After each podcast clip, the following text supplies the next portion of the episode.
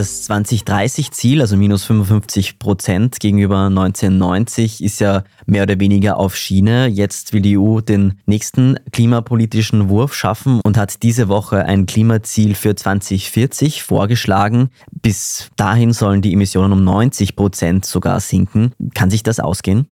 halben Schritt zurück. Also die Kommission hat jetzt keinen Zielvorschlag im Sinne eines Gesetzesvorschlags gemacht, sondern sie hat im Grunde gesagt, dass die Studien, die sie erstellt hat, darauf hindeuten, dass minus 90 Prozent CO2-Reduktion bis 2040 vorstellbar sind. Und das ist jetzt der Ausgangspunkt eines breit angelegten Dialogprozesses mit Regierungen, mit Entscheidungsträgern, mit dem neuen Europäischen Parlament nach der Wahl und was man sagt, so Stakeholdern. Und auf der Grundlage dann wird die neue Europäische Kommission nach Amtsantritt im November diesen Jahres voraussichtlich formell ein 2040 Klimaschutzziel für Europa vorschlagen. Also sehr positiv aus meiner Sicht ist, dass wir hier uns vorstellen können, minus 90 Prozent. Das ist positiv, weil das in der Tat die Untergrenze dessen ist, was das europäische Science Scientific Advisory Board zu Klimaschutz auch gesagt hat. Die haben gesagt, aus wissenschaftlicher, klimawissenschaftlicher Sicht mindestens 90 Prozent,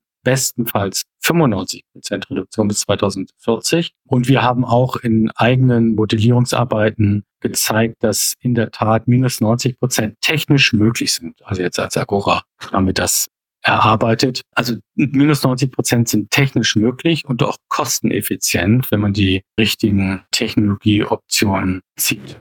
Mhm. Der Ausbau erneuerbarer Energien kommt ja in vielen EU-Staaten nur sehr langsam voran. Was muss denn politisch getan werden, um mehr Tempo zu machen? Also wir haben schon über ein paar Initiativen geredet, aber vielleicht noch mal ganz kurz, gibt es hier Handhabe, den voranzubringen und zu beschleunigen?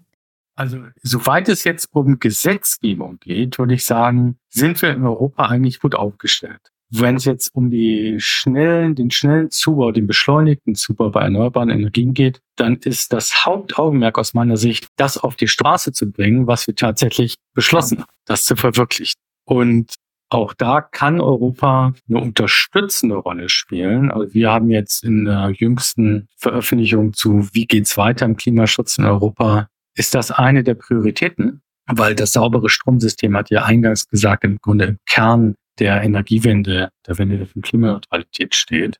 Und wenn man sich jetzt vorstellt, dass wir da nochmal schneller vorangehen, heißt das, im Grunde brauchen wir ein engeres Monitoring von dem, was die Mitgliedstaaten machen. Setzen die das wirklich um? Also wir haben Planungsbeschleunigung beschlossen, wir haben beschleunigte Genehmigung beschlossen, wir haben beschleunigte Flächenausweisung beschlossen. Das ist alles Teil von europäischem Recht. Wir haben eine bessere oder sagen wir eine leichtere Abwägung zwischen Klimaschutzinteressen und Naturschutzinteressen, dass da nicht mehr so viele schwierige auch Gesetzesgerichtsverfahren stattfinden. Wir haben das alles unter Beteiligung von Bürgern. Also im Grunde geht es darum, die Regeln jetzt schnell umzusetzen. Da kann Europa unterstützen.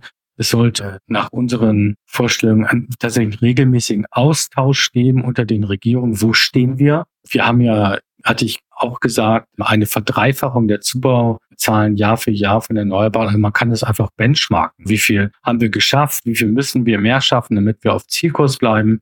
Die Europäische Investitionsbank spielt eine ganz wichtige Rolle bei der Unterstützung von solchen großen Investitionsvorhaben, beispielsweise Offshore-Windparks oder auch große Windparks oder Solarparks, nennt man dann De-Risking, dass einfach Risiken aus Finanzierungsmodellen rausgenommen werden durch öffentliche Mittel. Es gibt eine ganze Reihe von Bereichen, wo Europa da unterstützen kann. Infrastrukturausbau, was jetzt um die weitere Vermaschung der Stromnetze in Europa geht, solche Sachen. Aber die eigentliche Lieferaufgabe ist bei den Regierungen und den Körperschaften in den einzelnen Regionen jetzt wirklich zu liefern.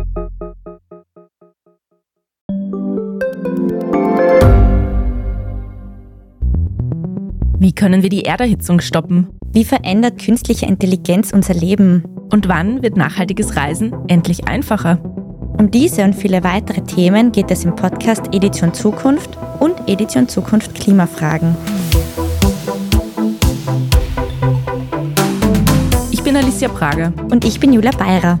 Wir sprechen über Lösungen für das Leben und die Welt von morgen. Jeden Freitag gibt es eine neue Folge, überall, wo es Podcasts gibt.